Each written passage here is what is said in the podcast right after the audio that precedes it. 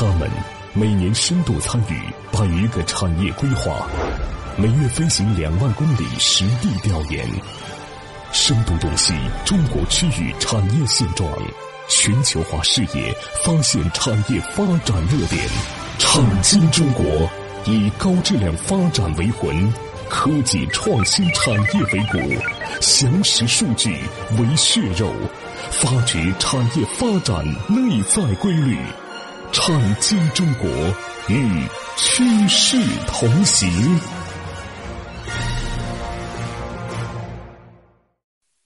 好，欢迎各位来到产业中国，我是王宇，我李佩。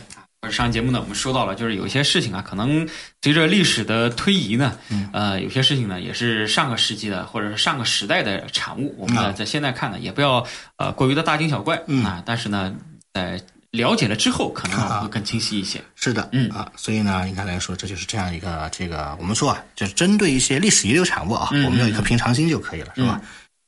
那我们首先讲啊，很多人讲啊，说这些不同的人啊，都在什么颐和洋行啊这些洋行干过，是吧？很多人经常讲颐和洋行在哪儿，是吧？嗯，颐和洋行呢，这样最早的时候在广州，嗯啊，广州沙面大家可能去过啊，到后来呢。它流通到了长江这个流域，嗯，因为所有在广州做生意人都有共同的毛病，他们认为广州的物产各方面是没有长三角富饶的。第二个最大的问题，广州的运输很慢，嗯，因为长三角地区啊，从上海上船就长江流域就可以经过那么多的地方，对，而珠三角地区只能做华南的生意。所以一般来说呢，在深耕了将近八十年到一百年以后，他们才敢到上海做，用的叫才敢啊，嗯，大家知道为什么呢？在他们眼里，上海的。英美的官僚的买办资本太强势了。我这么讲啊，就这些洋行很多在广州啊是个人行为，嗯，到了上海呢就具有贸易代表和官方性质了。我这么讲，不知道大家能不能理解啊？这么讲，大家知道在上海一个叫外滩二十七号，不知道大家有没有见过这个这栋房子啊？下面这个房子上面加盖了一层，这个外滩二十七号，也就是罗斯福公馆，一九二二年建成的。就是后来颐和洋行在整个长三角地区的这样的一个总部啊，总部总部。所以呢，经常发现啊，就是广州有一个总部是吧？然后呢，这个这个上海总部，天津有没有呢？天津有的时候也有，但是天津相对少一些。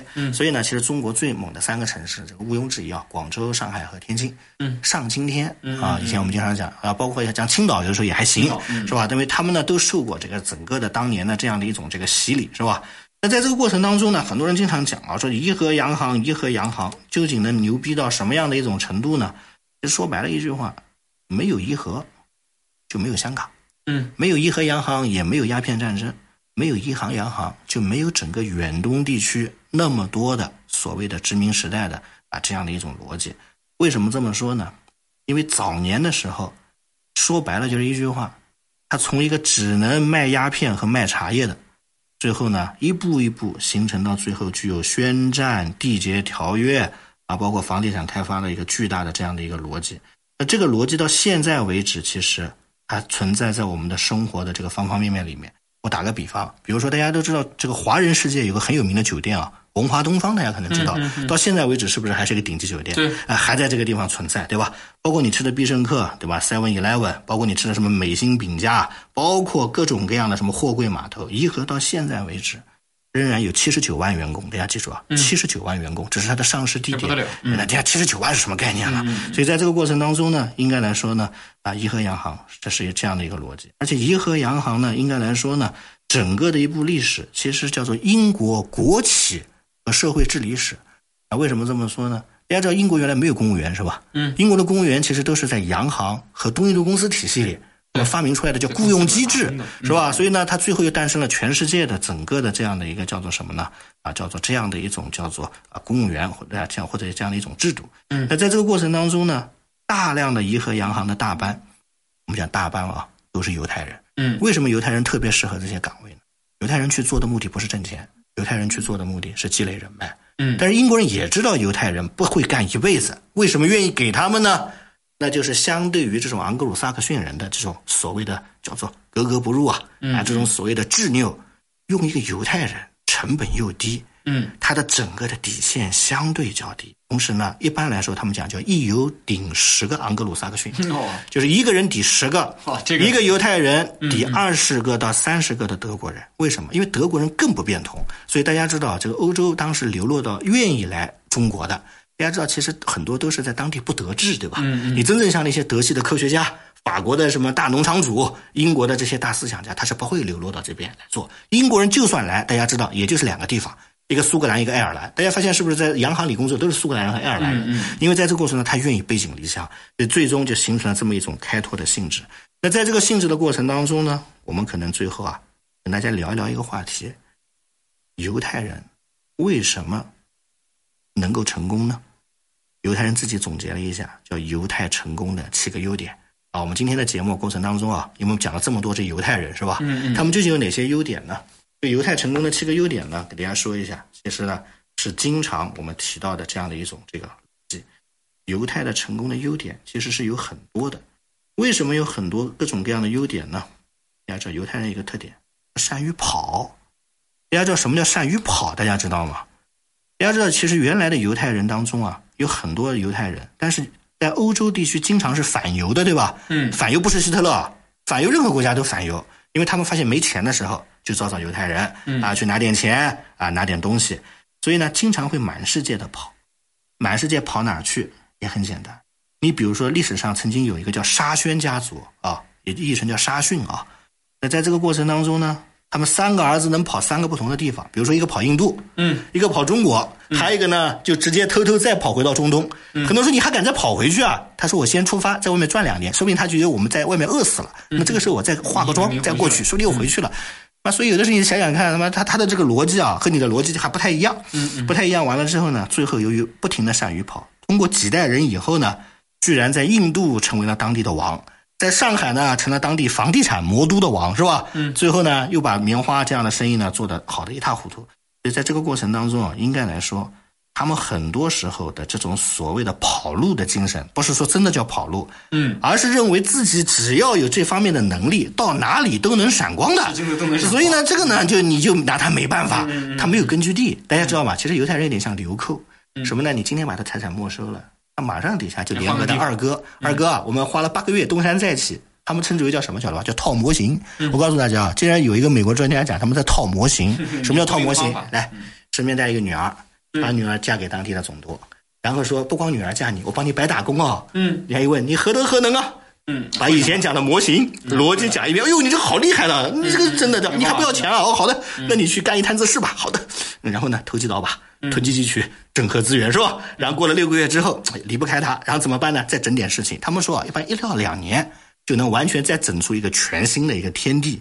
所以呢，我们讲七个逻辑当中，第一个叫做从小就把握经济周期，能认识宏观经济环境，这是犹太人最厉害的一个事情。嗯你不要认为他天天在算账房的钱啊，嗯，他天天在研究什么啊？在研究国际政治和格局。你比如说，十九世纪工业革命的大周期干嘛？贩卖棉花呀、嗯，那个年代棉花嘛是整个棉纺织业的核心啊。但是如果你到二十世纪还贩棉花，你就惨了，是吧？嗯啊、到了一九这个一八九几年的时候，他们也神了，我跟你讲啊，他们觉得石油行业肯定能崛起，结果就把卖棉花的钱百分之七十全倒腾了，去投石油，妈的也也也好了。然后再往下怎么办呢？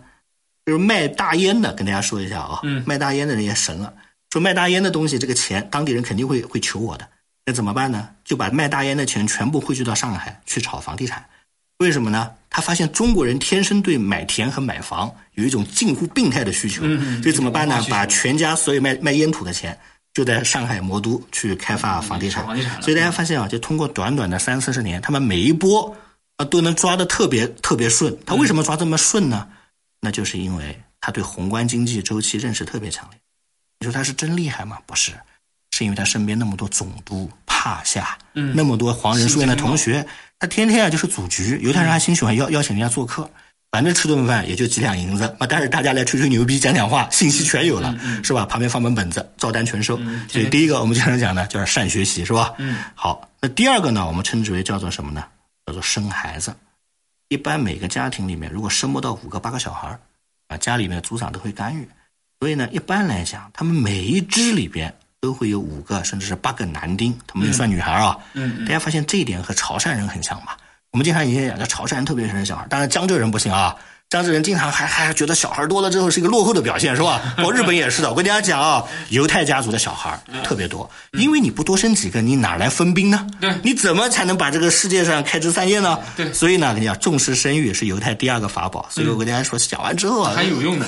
啊，是确实是有用的，因为你要有比较，对吧？啊，是吧？啊，过会儿这个我们中途之后再讲啊。大家来说这个话是吧？好，嗯这个七大七大法宝啊，才说了两个。对啊，但是这两个就是啊啊，都是比较基础的一个逻辑啊。嗯，好，这个节目中途说一下节目的微信号和节目的上传播出平台。微信号呢是蓝海五八八九八一，蓝色的蓝，大海的海的中文字的拼音 L A N H A I 五八八九八一。嗯，上传喜马拉雅平台和知识星球平台，大家可以在这两个平台呢搜索“产经中国”，产业的产，经济的经，产经中国下载收听。我是王宇。我是宇佩，电话之后，欢迎各位继续来到产经中国，待会儿见。嗯，待会儿见。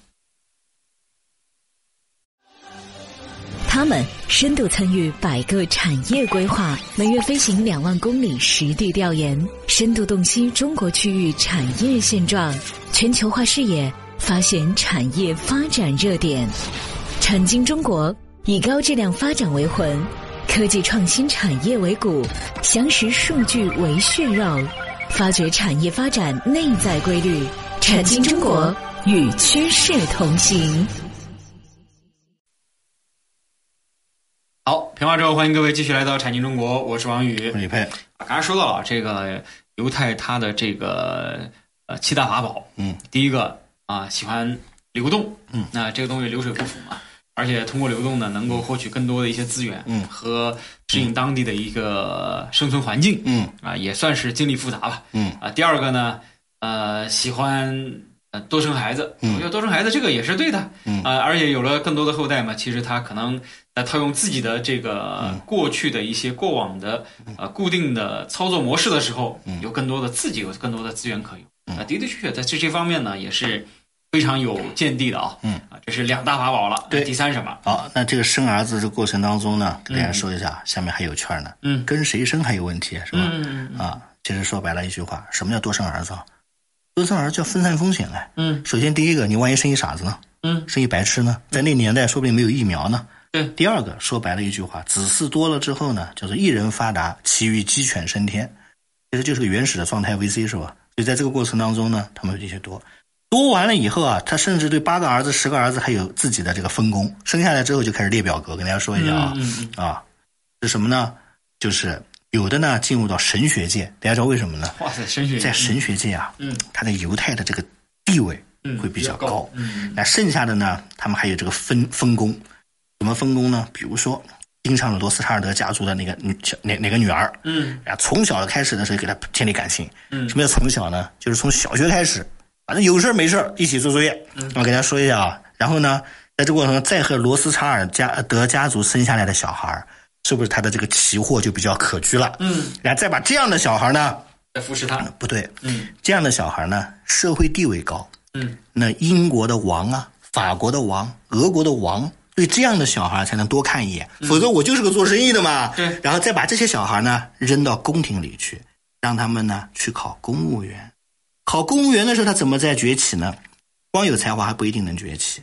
诶，从小就教他怎么说段子、说相声，嗯而且这些王打仗的时候缺钱是吧？然后说没事儿再给钱找我堂哥啊，再给点钱，然后怎么办呢？就被提拔，提拔完了最喜欢当什么呢？当英国的财政商务部长，啊，当法国的财政大臣，再往下，他们最希望干什么呢？后来大家知道是首相知道吧？嗯跟王在一起混，能混出个什么名堂啊？嗯嗯嗯，给首相当秘书。嗯他们觉得啊，这个首相忙不过来，这个秘书是个很好的工作，所以犹太家族最后通过三四代迭代就通过做生意的，什么罗斯塔尔德家族再纯净一下啊，再进入到宫廷，最后又宫廷呢再被首相看中，终极状态是给首相写稿子。他们认为给首相当秘书写稿子就能左右这个国家的政治，所以有的时候你别人提到犹太的时候啊，浑身唾弃，就听他讲这套东西。你说一些阳光灿烂民族说什么玩意儿？你们天天就在这里，我说的不好听的啊，就在这里天天在这挖墙脚，在里边就干这样的事情。但是他乐此不疲，他为什么乐此不疲呢？他天天就觉得这个事情就是我们家族就干这个事情，是吧？所以跟大家说一下，所以你们我经常讲叫有心胜无心啊。嗯他这么有心，他怎么会输呢？你想想看，他的每个人的这个人物命运安排冲突都已经安排好了，是吧？然后怎么办？到了二十世纪初，他发现光和王在一起和首相在一起不行。大家知道，一战之前欧洲是个民粹的世界，占有舆论就开始办报纸，嗯，《泰晤士报》《观察报》《星期日泰晤士报》，全部都是问了女儿啊，现在我们家有钱了，有人了，你觉得干点什么呀？办报纸，办完报纸之后因为要选举呢，所以最后呢，再把舆论给整合了。整合完了之后，再怎么办呢？再往下，到了二战期、一战期间，是吧？啊，就开始干嘛呢？所以犹太的第三个特点就出现了，啊，进行科学的资产配置。嗯，到了一九零零年之后，欧洲大战涌动，他们就发现打仗不管怎么样都要花钱的，对，所以怎么办呢？所有的人都在干一件事情，设立自己的信托公司，认为金融和基金最后一定是商业帝国最有效的东西，并且通过庞大的信托基金来做有价证券，最后放军事的债券。放这些债券的时候呢，就拿着政府的钱，最后去干嘛呢？来打造自己的投行和金融的机构。所以在这个过程当中呢，从一九一零年开始，所有的犹太家族又进一步的开始往整个金融领域开始拓展。大家知道，在一九零零年左右，知道金融对冲那是不得了的，嗯，因为它不是实体的，对，所以很多人经常问啊，这犹太是哪一年开始脱实脱实向虚的是吧？一九零零年开 脱实向虚不得了。一百二十年了。嗯。所以你在想这个问题，别的民族可能还在想怎么造门炮，嗯。啊，怎么样造个船，他就开始玩信托了。嗯。所以在这个过程当中呢，当时的北美的摩根集团和沙逊集团就开始研究，说用一种全新的力量控制世界，只有通过投行和金融。嗯，所以最终呢，在一九五七年的时候，啊，他们就开始创造了叫犹太家族的资产配置和影响世界的这个价目表。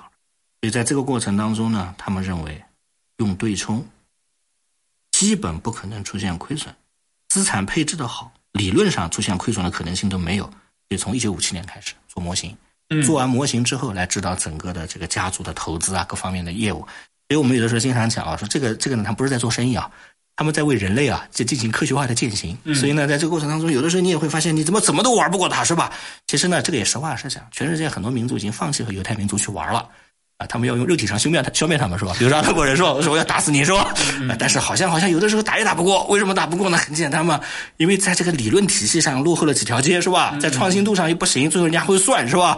啊，最最关键嘛，还有大洋彼岸那个大哥哥帮忙嘞，对吧？那个大哥哥开玩笑的，那个对吧？最近大家这以色列又在闹了是吧？巴勒斯坦马上连办公的地方都没有了是吧？啊，所以怎么办呢？所以呢，这就是犹太人的第三点，叫科学的对世界前瞻性的资产配置。他们从一九一零年开始就发掘了金融的力量，没讲完啊，后面还有，所以我经常讲，这个犹太讲起来啊，都不是一两天能讲完的，那简直就是一个什么呢？叫人精的啊，真是。精进的世界。所以我经常讲，讲的不是犹太，讲的其实是我们自己未来努力和路径和方向啊。这里呢，我们下期节目再继续讲这个话题。继续说，嗯，时间关系，好，我说一下节目的微信号和节目的上传播出平台。微信号呢是蓝海五八八九八一，蓝色的蓝，大海的海的中文字的拼音。L A N H A I 五八八九八一，上传喜马拉雅平台和知识星球平台播出啊，大家可以在这两个平台呢搜索“产经中国”四个字，产业的产，经济的经，产经中国下载收听。我是王宇我是李佩，啊，感谢各位的收听，再见。再见。